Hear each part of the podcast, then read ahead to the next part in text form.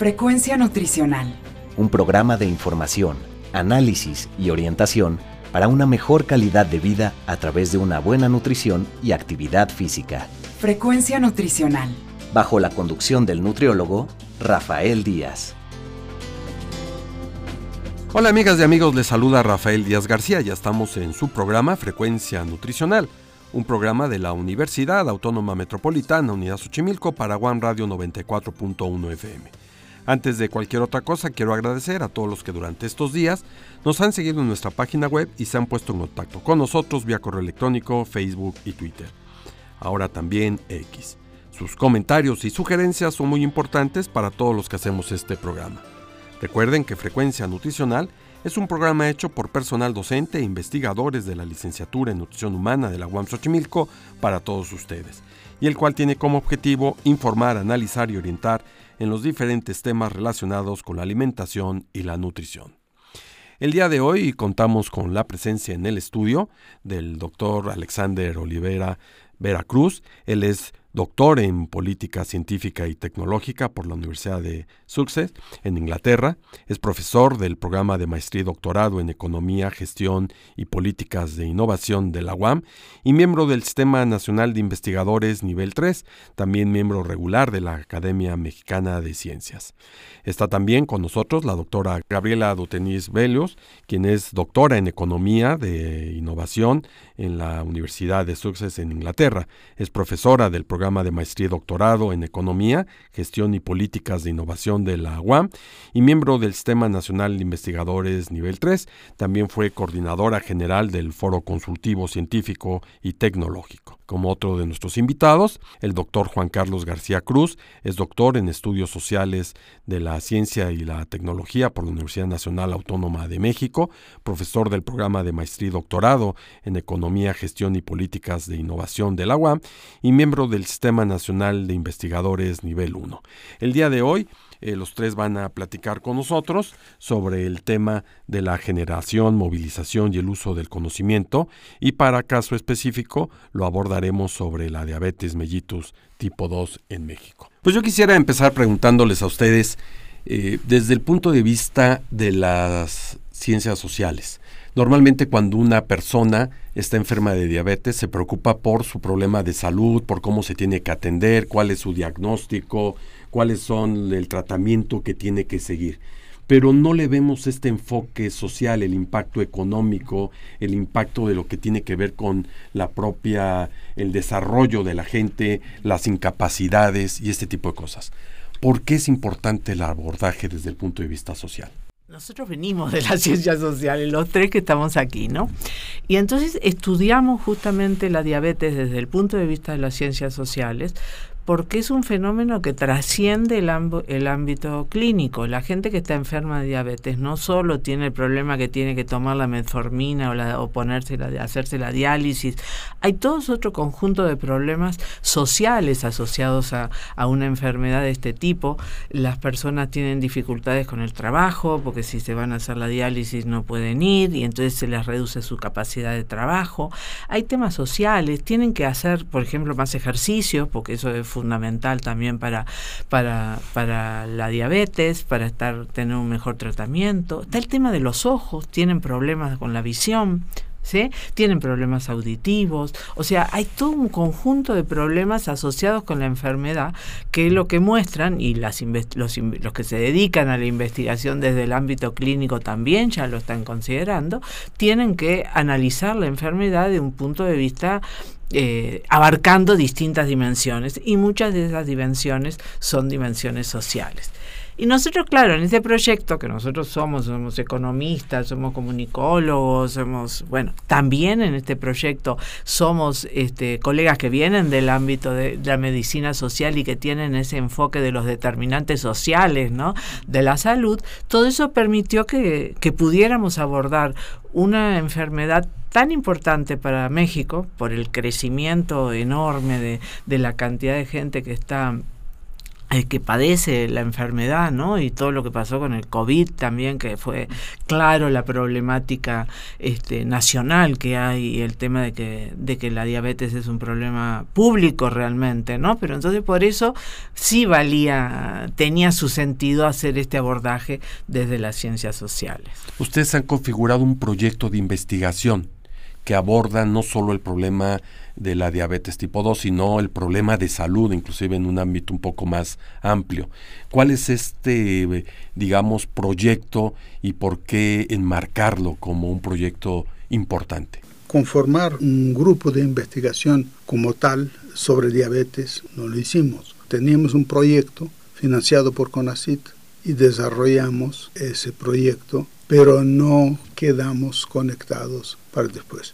Ahora, durante el desarrollo del proyecto fue una cosa muy interesante porque nos vinculamos mucho con los hospitales, sobre todo el de nutrición, donde está el, eh, donde está el CAIPADI. Hicimos un análisis del CAIPADI, que es una nueva forma, digamos, de transmisión, de tratamiento, selección y, tratamiento de, de, la diabetes, que el paciente viene y en un día, en una mañana, hace todas las consultas que tiene. Porque claro, el, el paciente tiene un, problema que es, se van y desaparecen. Les da miedo volver porque en, en el fondo el nerviosismo de saber que vas a, frente al médico, la gente trata de escapar. Entonces, el tema de investigación sobre salud es un tema que, que está creciendo, pero nosotros nos metimos más por el lado de la tecnología, y no tanto de la vinculación con la salud. Ahora, el proyecto participó de aquí, de la UAM, varios colegas de medicina social. Tuvimos tres cátedras de CONACIT, que fue una maravilla de experiencia, pero yo quisiera también hacer una referencia al programa eh, Frecuencia Nutricional que es un programa de la UAM. Eh, nosotros somos profesores de la UAM, de la Universidad Autónoma Metropolitana, del campus Xochimilco, del Departamento de Producción Económica y del posgrado en Economía, Gestión y Política de Innovación de la División de Ciencias Sociales y Humanidades. Acá, Gabriela, somos economistas, expertos en estudios sobre la innovación y las políticas de ciencia, tecnología e innovación y miembros del Sistema Nacional de Investigadores. Carlos es comunicólogo, investigador por México, adscrito a la UAM Xochimilco, experto en temas de comunicación de la ciencia, miembro del Sistema Nacional de Investigación. O sea, era un grupo diverso que reunimos y ciertamente consolidó fuimos consolidando un grupo para ver temas de las ciencias sociales con, con la medicina. Cuando nosotros tratamos de definir transferencia de conocimiento, pues no encontrábamos durante un mes, no nos poníamos de acuerdo sobre cómo, qué era transferencia, si íbamos a utilizar el término transferencia o si íbamos a utilizar otro término para referirnos a ese movimiento de conocimiento de un área a otro. En el área esta de, que ustedes desarrollan, sobre todo transferencia de conocimiento, investigación, tecnología, México sí le apuesta a este tipo de trabajo?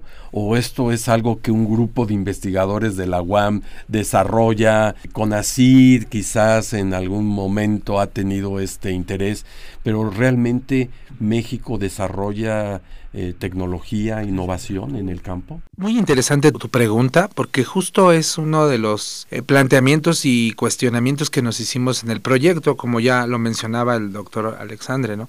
El proyecto empieza incluso con este modelo, digamos, de transferencia de conocimiento para el desarrollo inclusivo. Es una propuesta inicial que empieza coordinada por el doctor Alexandre y la doctora Dutrenit, y en este sentido se va moviendo esta parte, vamos haciendo ciertos hallazgos, sobre todo eh, a nivel de políticas públicas, a nivel de comunicación, en donde es muy relevante observar, por ejemplo, que esta pregunta que a veces tenemos tiene varias aristas, ¿no? Le apuesta a México, en muchos momentos te podríamos decir que hay una apuesta, si hay una apuesta, hay, ha habido proyectos, incentivo de proyectos como han sido los dos que hemos tenido nosotros, incluso también otro, otro colega como este que también está cercano al proyecto. Entonces han sido tres proyectos, o sea, sí te puedo decir que en este momento hay una apuesta, pero también lo interesante es ver que muchas veces también la comunidad médica que la hemos ido reconociendo, eh, mucho interés de, nosotros, incluso de otros colegas de otras disciplinas, están incentivando cada vez más también a veces por vía, digamos, eh, propia o en un sentido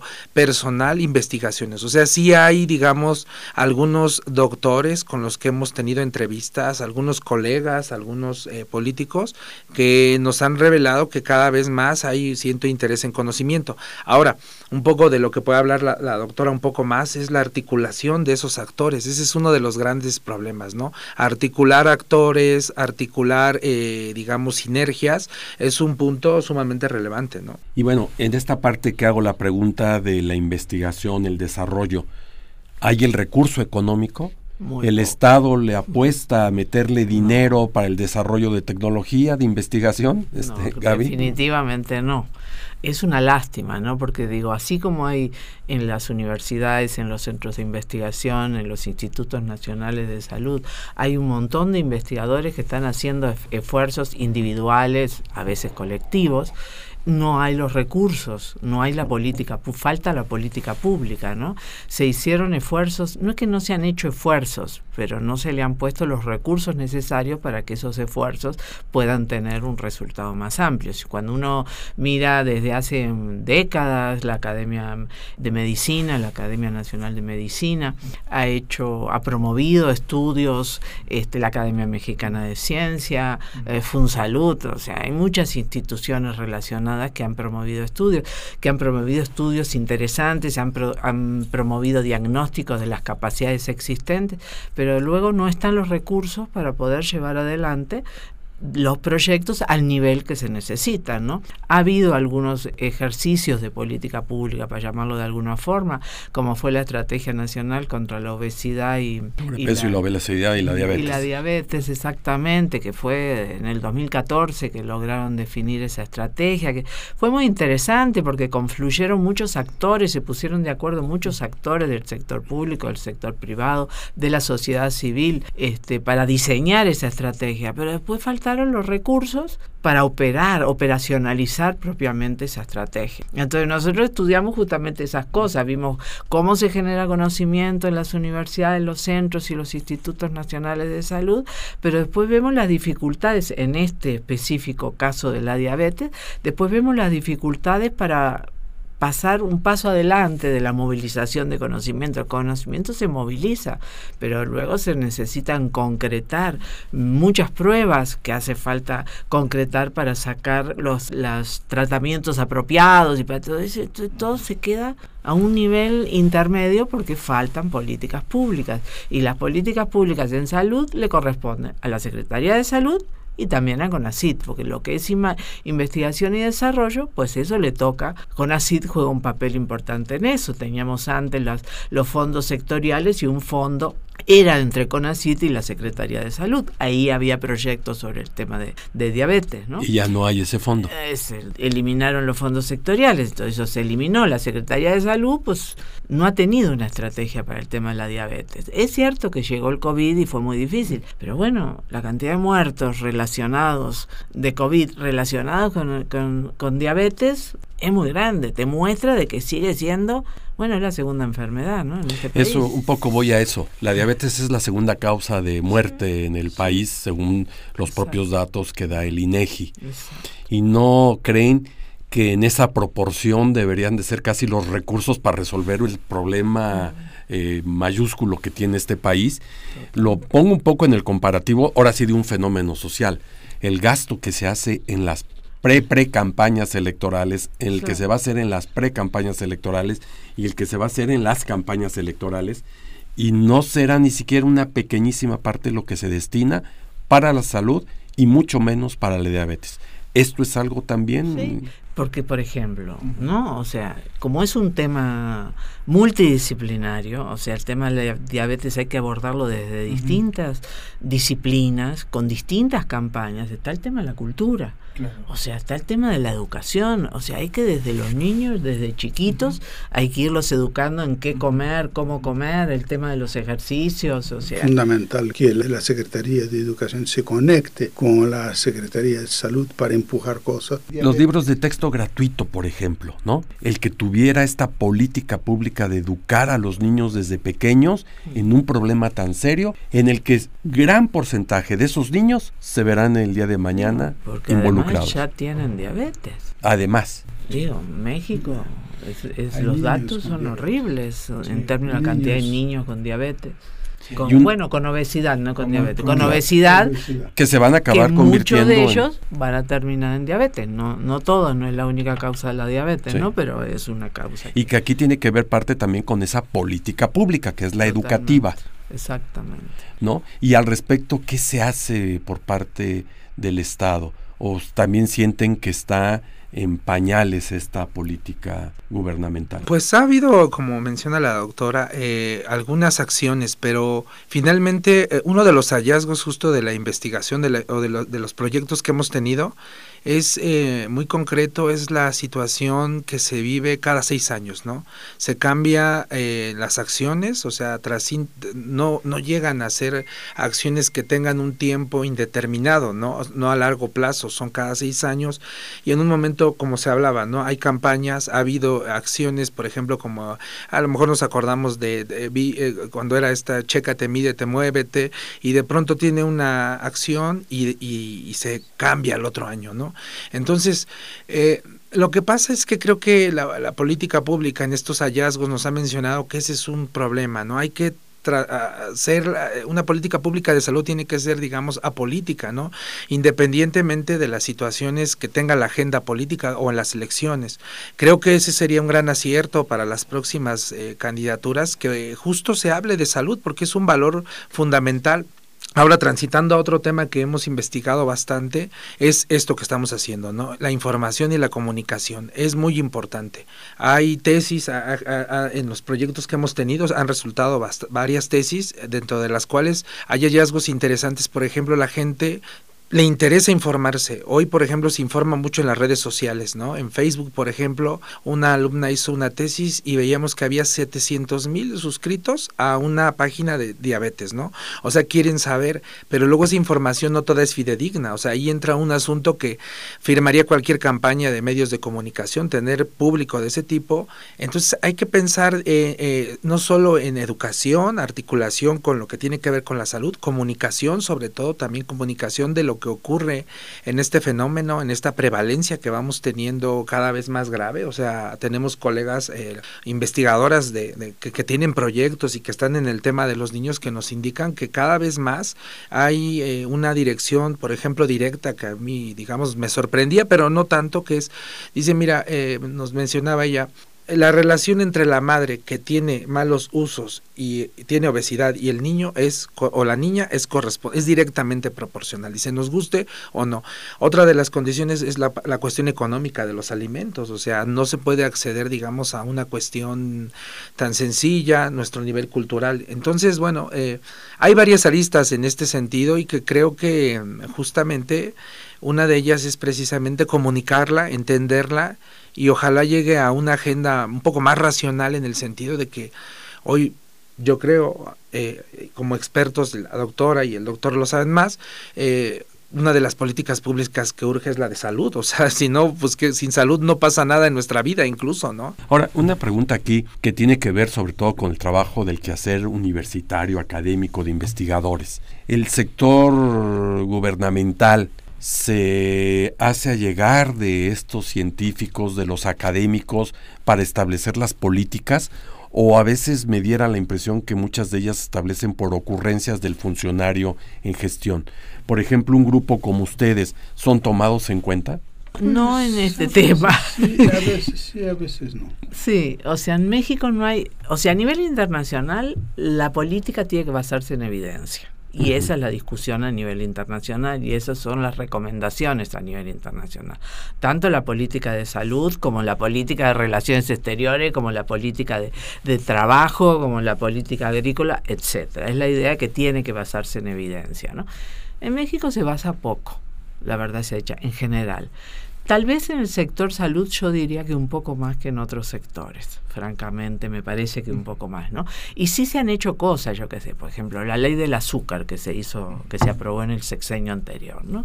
Que regula el contenido calórico, ¿no? De, de los... Eh, de las bebidas, de los... De las bebidas edulcorantes y, todo chatarra, ¿no? Exacto, eso fue una cosa muy importante. Y todas esas cosas surgen justamente de la evidencia empírica nacional e internacional, ¿no?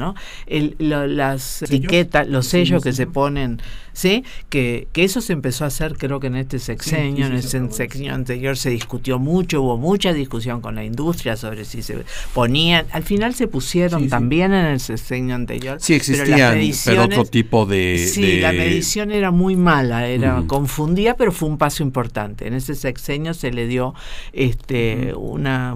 se, se, se cambió la forma del etiquetado y yo creo que esas son medidas importantes. No se termina de resolver el tema de la comida comida chatarra de los niños, que se sabe muy, en las escuelas, que se sabe muy bien que es, es un problema justamente eh, de la alimentación que, que afecta directamente a la población que tiene diabetes o que puede llegar a tener diabetes. Entonces, o sea, sí hay, no tampoco son solo yo creo que no son solo ocurrencias, pero lo político está por encima de lo científico. Y eso sí es lo que observamos. es un gran problema. También en la Secretaría de Salud. Alexander quiere decir algo. O sea, yo diría que no hay una, un esfuerzo por realmente avanzar. Pero uno puede ver con, dan a CONACIT un presupuesto que no ha crecido, o lo que se gaste en, eh, en, ciencia y tecnología es más o menos el 0,3% del, del PIB. O sea, con el 0,3% no haces nada mantener las becas que teníamos al extranjero, mantener el SNI. Finalmente con ACIT entonces se convierte en una especie de caja para pagar a los SNI, para pagar las becas, pero no hace una política, no sigue, no, no, no, no lo vemos con ACIT. para el desarrollo de la investigación en el tema. Investigación. Los grupos de investigación muchas veces quedan ocultos. Nosotros eh, hemos hecho estudios, mira, hay un estudio que hicimos muy interesante sobre los moldes maquinados, sobre los maquinados industriales en, Ciudad Juárez. Cuando llegamos, esa gente no sabía ni cuántos, cuántas empresas tenían. Cuando hicimos el estudio, conocimos un montón de gente, terminamos siguiendo un procedimiento ahí y terminamos teniendo prácticamente el número completo de costos de maquinados. Entre tanto, por las reuniones se había generado una dinámica dentro de la industria de maquinados muy interesante para en el sentido de, crecer, de impulsar, de, de, eh, negociar con, con, las empresas transnacionales que están en, las maquiladoras, pues nos dijeron, ustedes de la UAM no nos van a abandonar, ¿eh? Ahora vamos a, seguir esto. Muy bien, nosotros metimos un proyecto para seguirlo. Y no, ese proyecto no fue aprobado, nos aprobaron otro. Sí, las cosas se quedan, no se le da continuidad. Un, investigador del, del, área que trabajaba de hecho en, en, el, en empresas farmacéuticas, y él decía, es que las cajas, los cajones de los investigadores están llenos de proyectos y de soluciones que bueno, que no llegan a, los que lo necesitan, ¿no? Y eso es porque faltan los recursos que estarían asociados a políticas públicas que vean y definan prioridades. En México no se definen prioridades. Sí, y digo, los recursos normalmente son destinados para cosas que no tienen un impacto muchas veces a largo plazo. Exacto. Es más bien algo inmediato, ¿no? Este, yo, que da votos. Que, da votos, que puede ser, ¿no? Que da votos. Eh, por ejemplo, este apoyo que se le da a muchos sectores, ¿no? Con un cheque que mensualmente los hace felices o bimestralmente los hace felices, pero que a largo plazo no hay una política de Estado que pueda impactar en, en, la mejora de la, de la población, ¿no? Sí, o sea, la tecnología no es un elemento de a jugar en este país, porque en otros países, los países desarrollados, sí gastan en ciencia y tecnología, sí hacen que, que los empresarios gasten en ciencia y tecnología, porque claro, si, no, eh, si los empresarios no ponen una cierta parte, pero los empresarios ahora están queriendo poner eh, una investigación que estamos haciendo en Monterrey, empresas en Monterrey. En esas empresas en Monterrey están metiendo mucho dinero los empresarios para, tienen empresas en el extranjero, tienen centros de investigación en México y en el extranjero, están tratando que, que las empresas que con quien compiten vengan a México y pongan centros de investigación. O sea, está habiendo un cambio pero gastan poco igual, ¿eh? Gastan poco. Gastan poco. Deberían gastar más en ciencia y tecnología. Pero, yo creo que si el, eh, eh, el, Estado empieza a gastar un poquito más, ellos van atrás. Es, ese problema justo que mencionan, que es muy interesante, justo en un proyecto eh, que continuamos con esta parte de un proyecto Ciencia de Frontera, que la idea es identificar precisamente cuáles son esos obstáculos en la movilización del conocimiento en las entrevistas porque el proyecto era con eh, con investigadores en el tema de diabetes. Entonces, indagar cuáles eran sus obstáculos se refería sobre todo a esto que estamos hablando, el financiamiento. O sea, era una cuestión común para ellos poner de su bolsa, ¿no? Eh, alguna investigadora, por ejemplo, tenía que poner cada determinado tiempo para conservar eh, una especie de... Eh, ellos trabajan con experimentación, entonces había creado una rata con una especie muy complicada pero ahora no tenían los recursos porque es muy costoso mantenerla, ¿no? O sea, sobre todo para las cuestiones que estaba haciendo de otra enfermedad que está relacionada con la diabetes, que es la, insuficiencia renal.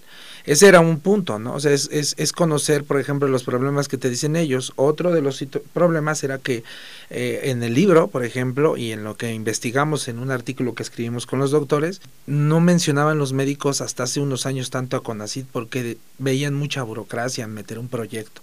Ahora creo que ha ido cambiando la cuestión, no como, como quisiéramos, pero, va, pero estas, estos obstáculos, digamos, en esta parte son se van acumulando y en un determinado momento se quedan en los cajones, ¿no? De la, de la investigación. O sea, conocimos doctores muy capacitados, muy brillantes, que muchas veces te dicen es que interactuar, eh, quitar ciertas políticas, continuar con un proyecto que, por ejemplo, hay un proyecto con, eh, con niños que no es aprobado, pues dices, no sé, eh, o sea, es difícil, ¿no? Dices, es difícil y a veces hasta desmotivante también, eh, a veces entrábamos en esta parte, ¿no? Porque es un valor muy muy poco, eh, el valor es muy poco que se le da a la salud y sobre todo a esta problemática. Entonces, bueno, ahí vamos rastreando en este proyecto nosotros y es nuestra contribución, ¿no? De alguna manera también pensando en comunicarlo, como es en este programa, para que empecemos a ver qué tipo de soluciones se dan. Pues amigos, estamos platicando con la doctora Gabriela Dutriniz, con Alexander Veracruz y con Juan Carlos García sobre este tema de la diabetes, eh, sobre la investigación, sobre el desarrollo tecnológico. Y hay algo que ya mencionaron que tiene que ver con la industria farmacéutica. Eh, me gustaría pedirles si podemos permanecer en el estudio para un segundo programa y que abordáramos este tema. Frecuencia nutricional. Pues bien amigos, estamos concluyendo por hoy nuestra emisión. Como quedamos, estarán nuestros invitados en la siguiente también.